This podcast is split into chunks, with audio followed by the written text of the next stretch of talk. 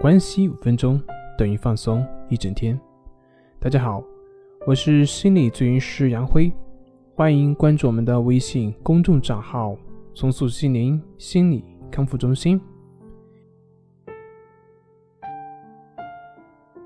今天要分享的作品是带你找到焦虑的根本原因。那我们今天带大家一起来看一看我们焦虑的。根本的原因是什么？我们都知道，轻微的焦虑呢，它往往会伴随有抑郁、失眠、疲劳等这样的一些症状。那么严重的呢，往往会伴随一些生理的不适，比如说我们的头痛啊，心脏底部有刀绞痛的一些感觉，手脚呢会有针刺感，喉咙呢会有梗塞感，等等等等。出现这些症状的人，很容易会因为一些小事而感到不安。他们总是会觉得自己身上出了严重的问题，而不相信这种令人沮丧的体验其实是任何人都可能会有的。他们很难去意识到这些症状产生的根源呢，在于紧张。那么发展的变化也遵循着一些普遍的模式，那就是持续的恐惧以及紧张。下面呢，我们就带大家来认识一下像这种严重焦虑的它的一个发展的过程。第一个就是心悸。很多人在突然面对某种令人担忧，但是却对身体没有任何损害的体验时候呢，会恐惧自己，害怕自己患有某种疾病。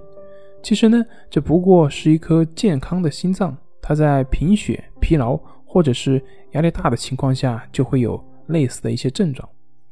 对于一个紧张的人来说呢，这就是非常可怕的。于是呢，他就会产生恐惧。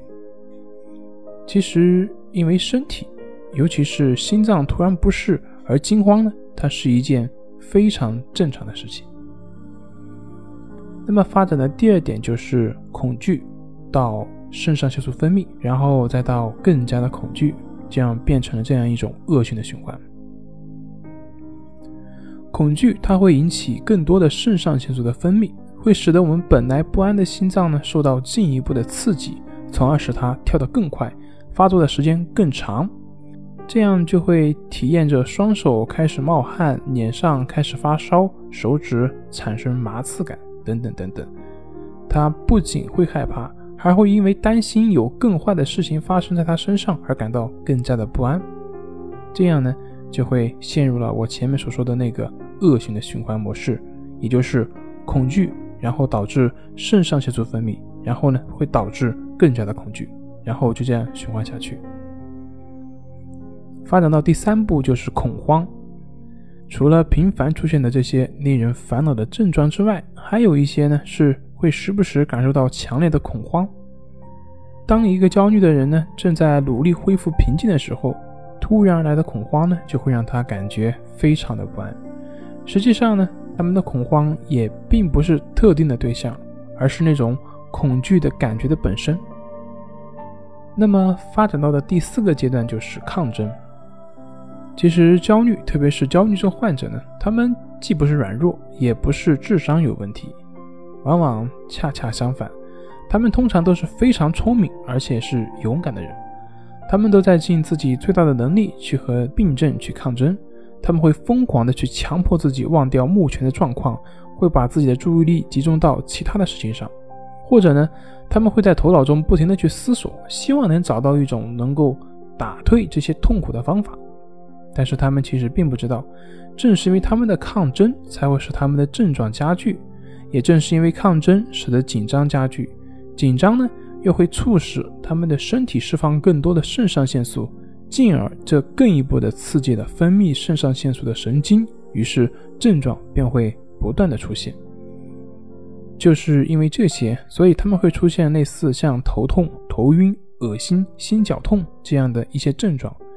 也是因为这些，他们会对其他人或者事情通通的失去兴趣。而不断加剧的紧张呢，还会使他们会因为一些琐事而感到坐立不安，会让他们变得更加的敏感。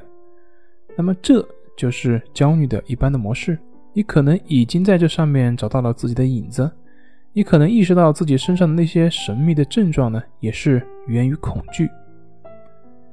紧张会引发起严重的头痛和身体的疲惫，但是除非伴随有恐惧，否则呢，他们并不会引发神经症类型的问题。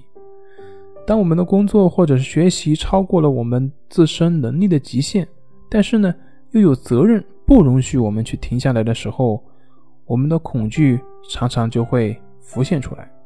不过，和我们大多数人认为所不一样的就是，随之而来所表现出来的神经衰弱的现象，并不是因为疲惫而产生的，而是因为我们的恐惧所引发的。